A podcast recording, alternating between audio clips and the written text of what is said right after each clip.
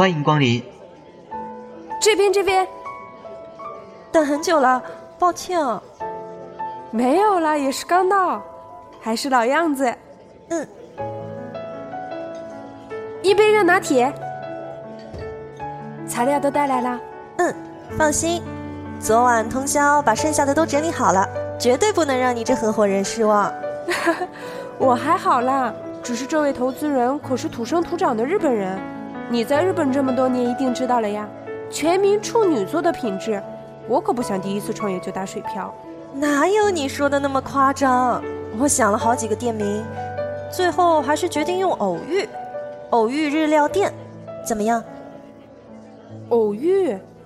你还没给我讲过你在日本这些年的偶遇呢。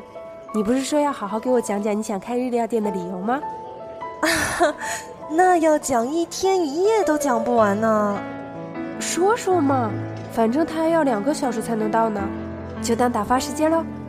那得从我刚到日本的时候说起了。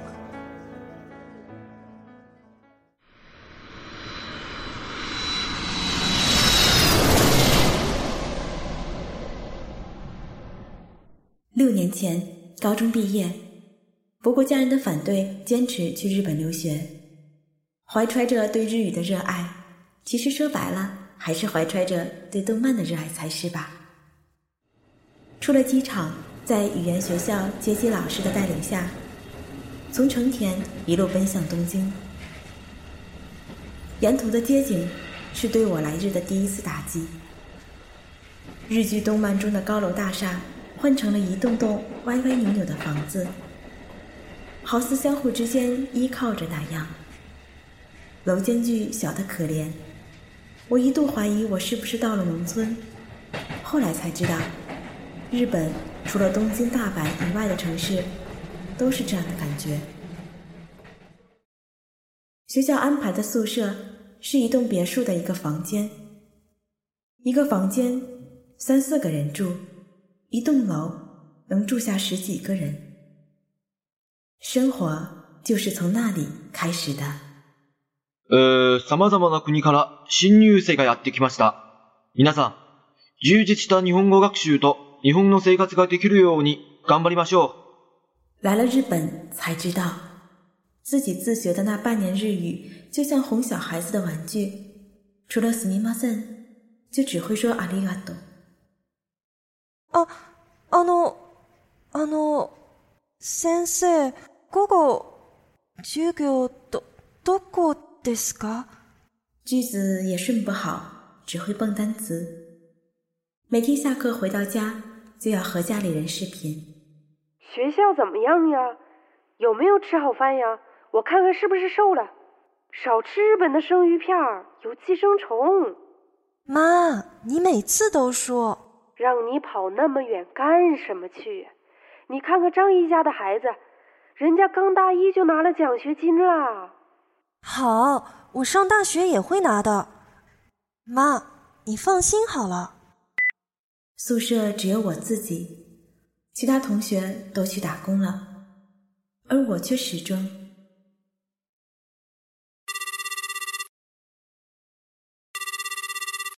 お電話ありがとうございます。あ、あの、あの、アルバイトしたいです。あ、はい。 お名前と生年月日を教えてください。青年？なんですか？あの、外国の方ですか？はい、留学生です。すみませんが、うち今、ホールスタッフを募集していますが、ちょっと日本語能力が必要あるんですが、あ、はい、わかりました。请取回卡。啊，就还有五万日元了，下个月必须要和家里说了。上周面试的店怎么样了？一直没有给回信，不要等了，继续找吧。唉，我的日语要是能像你们那样就好了。你不说一辈子都不会有的。好了，别这么消极嘛，再多投几家了。我先去打工了。好，就这样，时间又过去了一周。或许刚开始信誓旦旦的说一定能靠自己活下来，只是骗自己的一个谎言吧。放学路上一直低着头，攥着手机，想着怎么和妈妈张口。就这样不小心走过了路。家后的一个巷子口有一家日料店，门上贴着一张阿鲁拜多保修。我想，所谓狗急了跳墙，说的就是那时候的我了吧。我甚至都没有考虑到老师常说的日本人不喜欢闯进应聘的习惯。当时脑子里什么都没有想，推开了店门，店门正对面的就是一间开放式厨房。一位穿着料理服的男子正跟坐在吧台前穿着西装的男子说话，看到我进来，赶忙招呼道。いらっしゃいませ。あの、アルバイトを募集していますか？ええ、募集してるけど、あのー、もしかして留学生ですか？そうです。留学生です。留学生だからこそ、普通の学生より頑張りますよ。なんで留学生がダメですか？私、何でもできます。掃除や料理や洗い物も、何でも勉強しますから。お願いします。ぜひ、ここでやらせてください。完全没有经过大脑，我几乎带着哭腔说完了这一段话，也不知道自己的语法对不对。当我回过神来，就看到在挠头的店员大哥和已经笑出声的西装男子。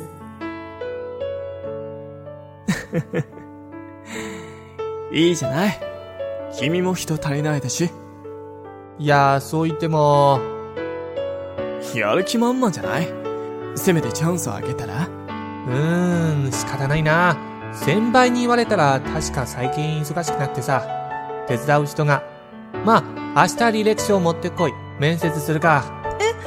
いいですか？ありがとうございます。面接だよ、面接。まだ何も決まってないんだよ。はい、わかります。それでも、ありがとうございます。我几乎是蹦着奔出店门的，以至于我根本就没有问转天几点去面试，然后又慌慌张张地跑回去确认，这才看清那家店的装饰。那是一间很有韵味的日料店，还有那个坐在吧台前一直在笑的男子。后来的一切开始顺利起来，我留在了店里打工，晚上五点到十一点，刷碗、清扫，偶尔在厨房打一些下手。お願いします。舞ちゃん、お皿を持ってこい。もう足りないんだよ、早く。はい、 舞ちゃん、冷蔵庫から白菜を持ってこい。はい、これ、キャベツだよ。白菜じゃないんだよ。お前白菜って知らないの？すみません。スバルくん、厳しすぎだよ。だって、白菜さえも知らないってさ、バカじゃない？每到这时候，他总会出面帮我说两句好话。时间长了，我才知道他们是大学时代同一个社团的。阿卡马鲁桑毕业后继承家里的手艺，在东京开了自己的日料店。料理长兼店长塞头桑是阿卡马鲁桑的前辈，经常在下班后来店里吃饭。慢慢的，我们熟悉了起来。舞ちゃん、僕来月中国へ出張に行くんでさ、中国語を教えてもらえない私いいですよ。その代わりに日本語を教えてください。あ、いい商売だな、君。 わかった。来週のシフト教えてね。嗯，就这样，不打工的周末，我们在店里的角落开始了中日私人小课堂。お前たち、ジュースしか注文してないんだぞ。一日ずっといるつもり？あごめんごめん。あのー、じゃ、唐揚げ定食ください。サービスをつけてください。何？慢慢的明白，语言要在生活中学习，会主动和别人多说日语，会在看动漫、日剧时下意识记住一些表达，然后在店里加以运用，看看他们的反应，慢慢觉得店长也不是那么凶巴巴的，有时候生起气来的样子也很可爱。お前ってさ、早くしろよ。サラダを作って焼き鳥も用意して。洗い物もう終わったの 何サボってんのお前。あれ返事は？うるさいよ。こっち忙しいもん。自分でやってください。お前、俺店長だよ店長。ちゃんと丁寧語を使うんだよ。はいはい。すみませんでした。でも、本当にうるさいです。何？早くしろよ。早く早く。ほら、赤丸さん。自分がブリブリしているのに、こっち忙しいもん。もう、赤丸さん、目は節穴なの？何お前？逃げないで。前じゃの日本語、上手になったね。先輩、このような日本語を教えたらダメだよ。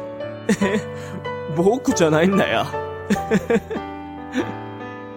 喜欢这样的气氛，喜欢听到这样的笑声，喜欢这家店，喜欢现在的生活。如果永远这样该有多好！时间如白驹过隙，转眼间一年过去了。准备留考的同时，我依旧在店里打工。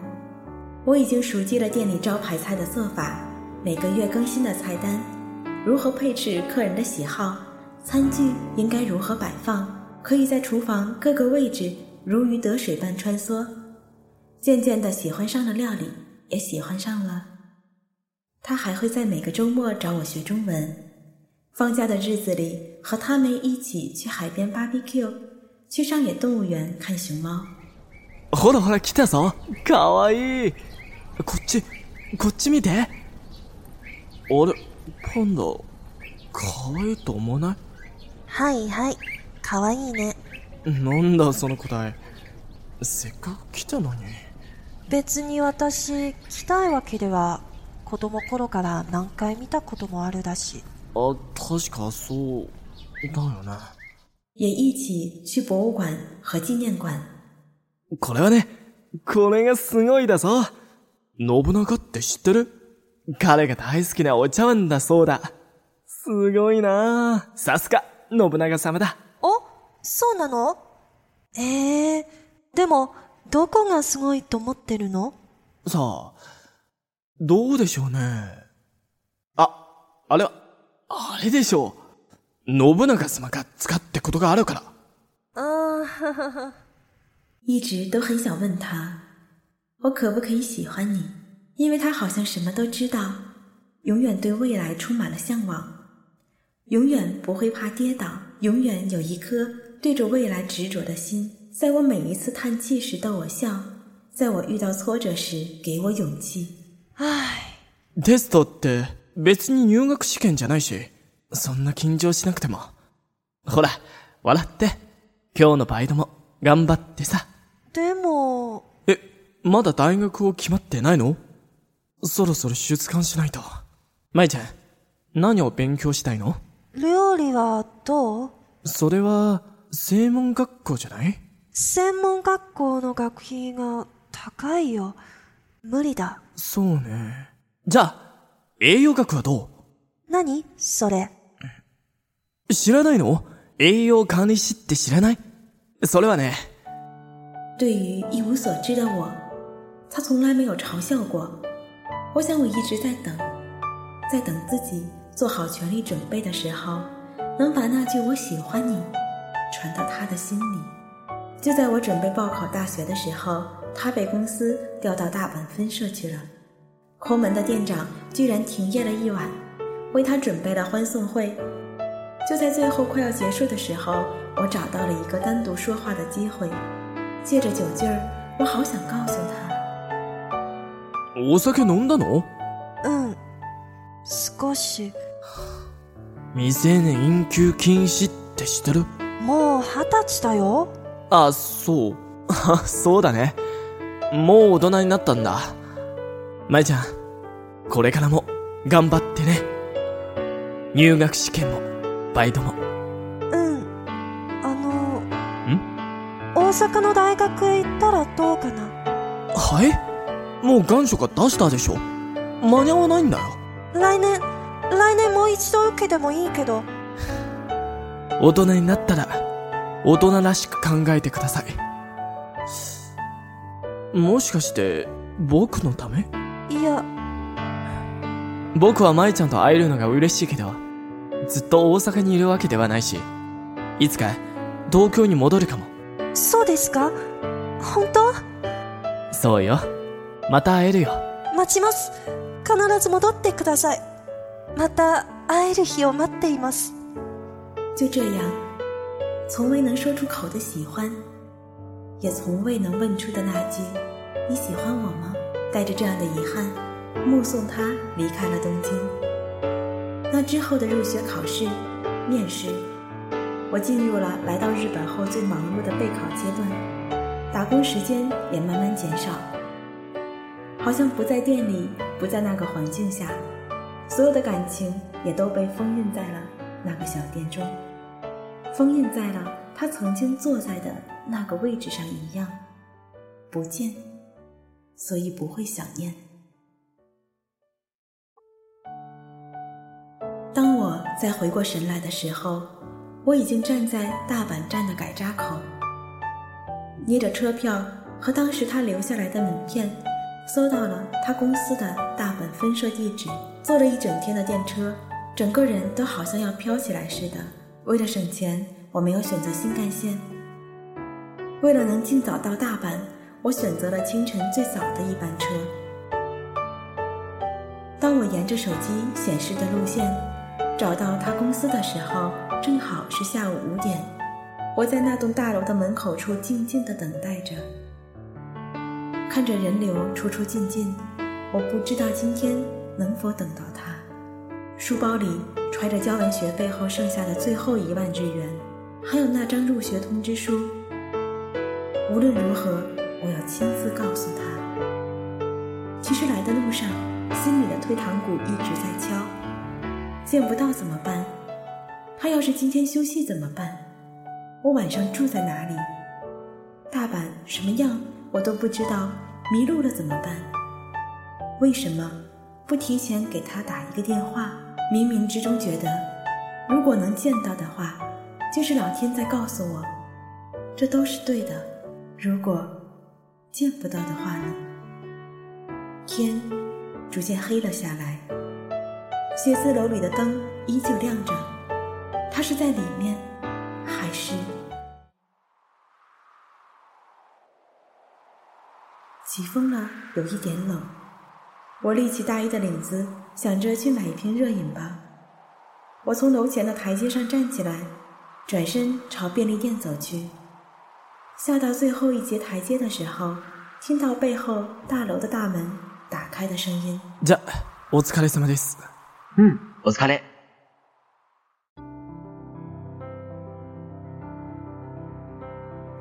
好熟悉的声音！我猛地回头，看到了他， 黑色大衣、灰色围巾下的他，就像我们第一次见面时候一样的笑容、微笑。然后看到他的视线凝在了我的脸上，微笑变成了惊讶。舞ちゃん、なんでここにいるお久しぶり、斉藤さん。好尴尬，我必须说点什么理由啊！あ、斉藤さん、ここで仕事をするの あ、偶然だ。私の友達もこの近くに住んでいるから遊びに来たんだ。そう、なのか。本当に偶然だよね。え、せっかく大阪に来たのに、なんで教えない？ごめんなさい。会えると思わなかったから。真的没想到，真的会见到。我们在公司旁的咖啡店坐了下来，聊着以前的事情，聊着我未来的大学生活。手紙を書いたよ。斉藤さんへ。え、何の手紙？日本語を練習したいため、勝手に書いたもの。大したもんじゃないしじゃあちょうだい。チェックしてあげるから。どうせ僕に書いたもんだろ？でも持ってないだよわかった。住所を教えるから、送ってもらえない？うんじゃあ、住所は？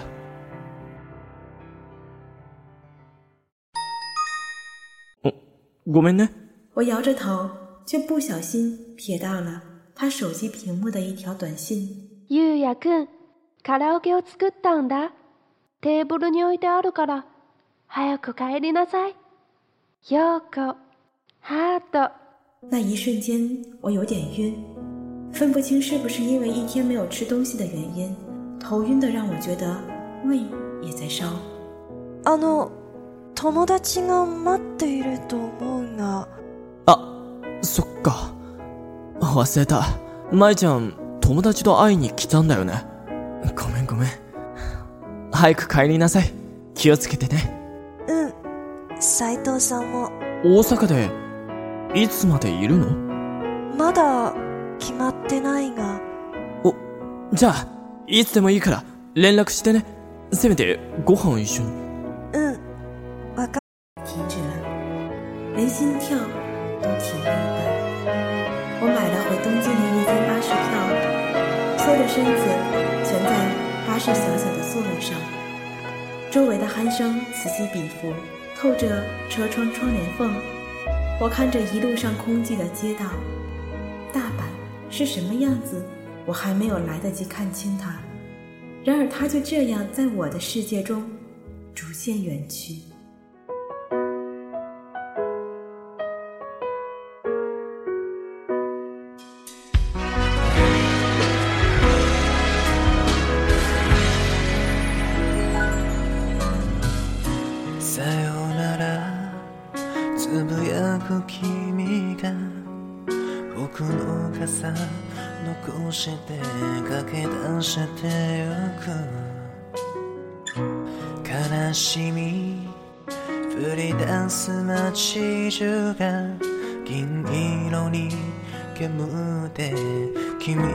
け消せない最後の雨に濡れないように追いかけてた。だ抱き寄せ瞳閉じた。本気で忘れるくらいなら泣けるほど愛した。誰かに取られるくらいならずっと見て君を壊したい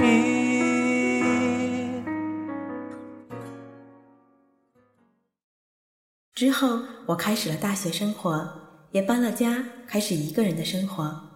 辞去了之前的店，在学校附近的咖啡店做服务生， 也在家里开了中文教学小班。我认识了更多的人，在不知不觉中，我的生活从刚来日本的黑白色，在他的教导下变成了彩色。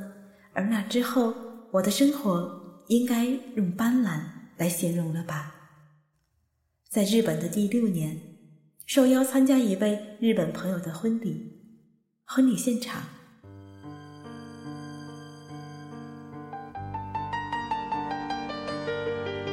あら、舞ちゃんじゃないか。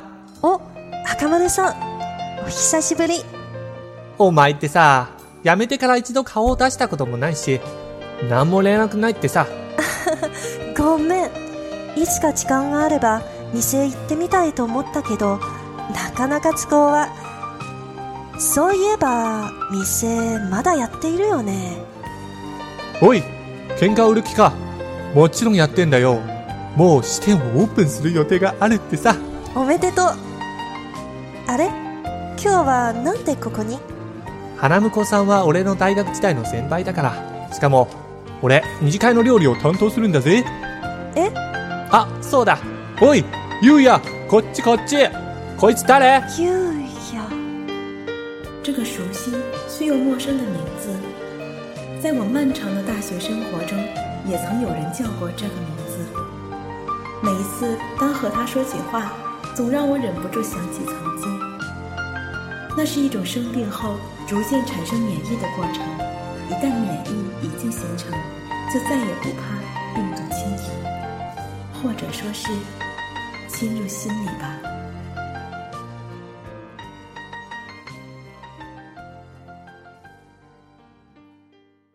お久しぶりです。あ、舞ちゃん。 君は本当に美人になったよね。じゃあ、昔は美人じゃないこと？あ、そういう意味じゃないよ。俺先に、二次会の準備に行くから、後でね。いってらっしゃい。偶然だよね。そう？そうよ。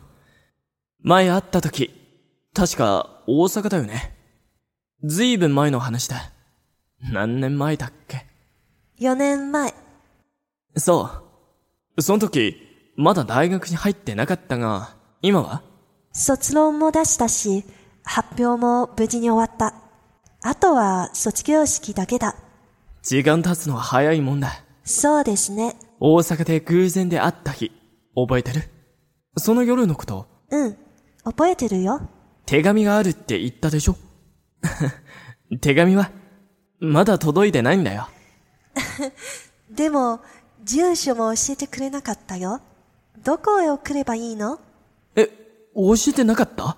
そうよ。マジかよ。教えたと思ったのに。まあ、昔の話だし、特に忘れたよ。今教える。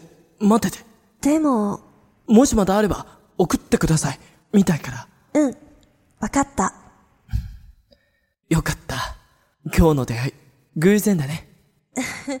そんな偶然って、斉藤さん知らないの？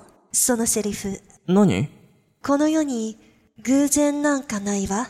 あるのは、舞ちゃん、早く、始まるよ。はい。ごめん、神父たちにサプライズを用意した。あ、それでは、友人から新婚夫婦のために心を込めて歌をご用意しました。一緒に聴きましょう。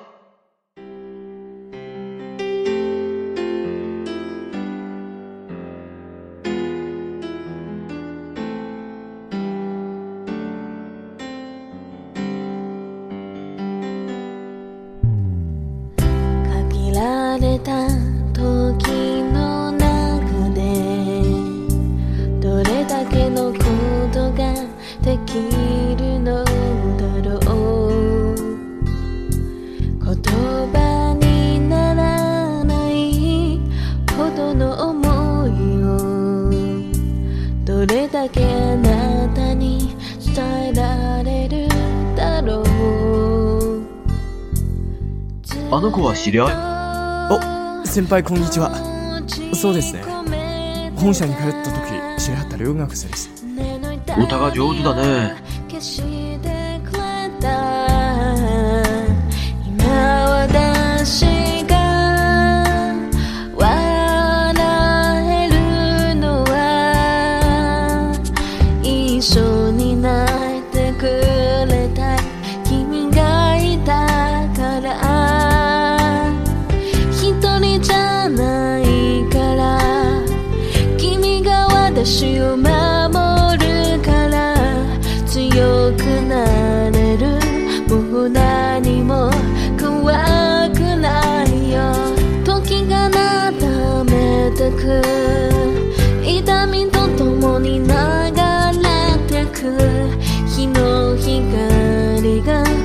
優しく照らしてくれる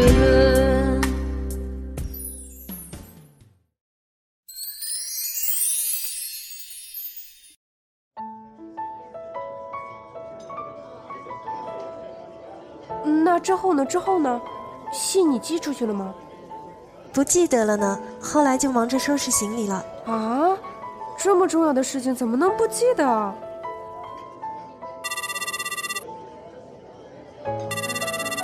もしもし？あ、佐藤さん、今どこにいますか？悪い悪い。高速道路が混んでて動かないんだよ。ごめん。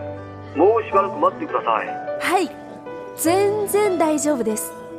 ではよろしく。あ、日本料理に詳しい友達を連れて行くから、着いたらゆっくり話しましょ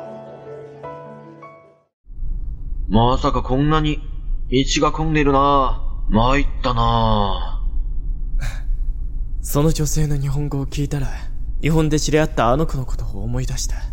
お、もしかして前結婚式で話したその子？そうです。先輩、会ったことあるんだね。その後は？その後、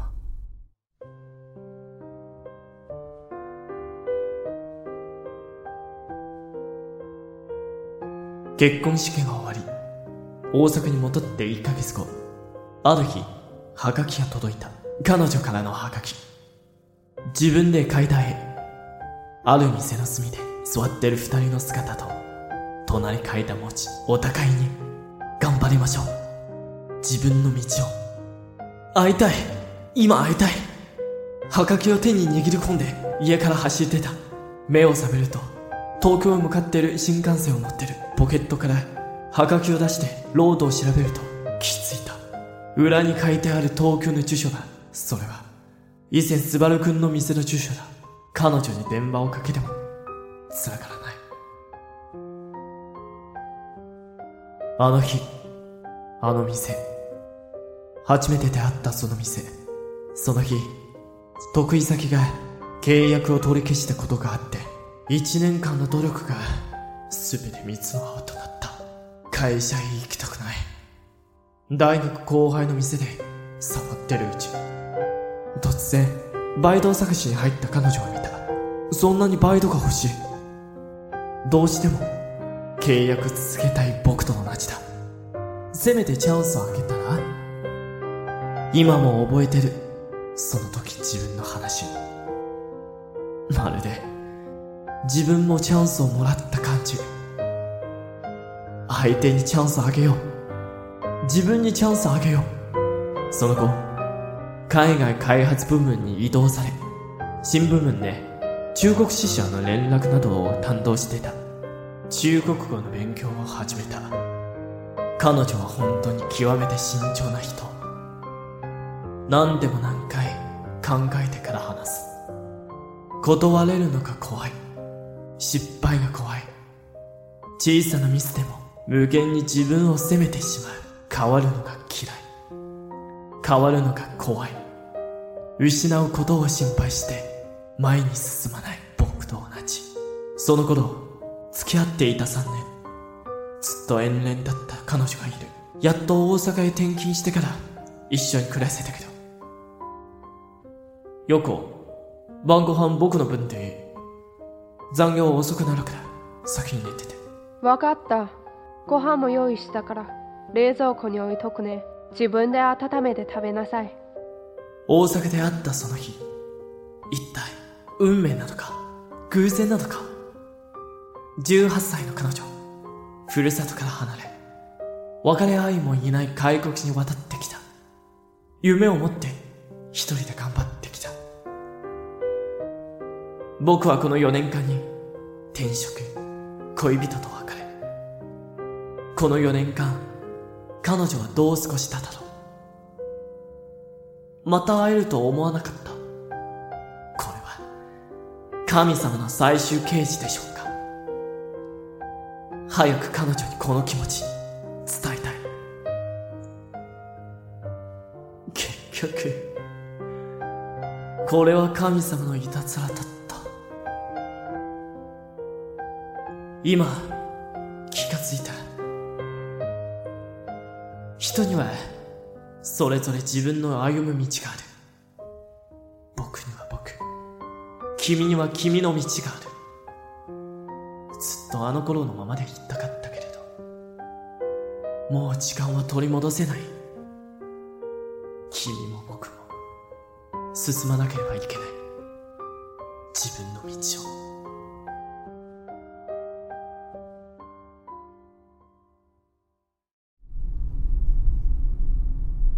じゃあその後は？何もなかった。その後、スバルくんに聞いてもらったけど、卒業式終わってから、すぐ国に戻ったそうです。そっか。連絡は取れなくなったよね。連絡を取ろうとするのは難しいんだよ。中国も広いし、どの都市にいるのもわからないし。あ、そういえば、先輩知っていますか？この世に偶然なんかないって。その次は何ですか？え、知らないね。聞いたこともない。お、次だよ。ここでしょ欢迎光临。佐藤さん、こちらです。お待たせ。申し訳ないね。紹介します。こちらは無理やりに連れてきた、ゆうやゆうや？你们认识偶然だよねこの世に偶然なんかないね。うんあるのは必然だけ好き好きで好き好きで好き好きで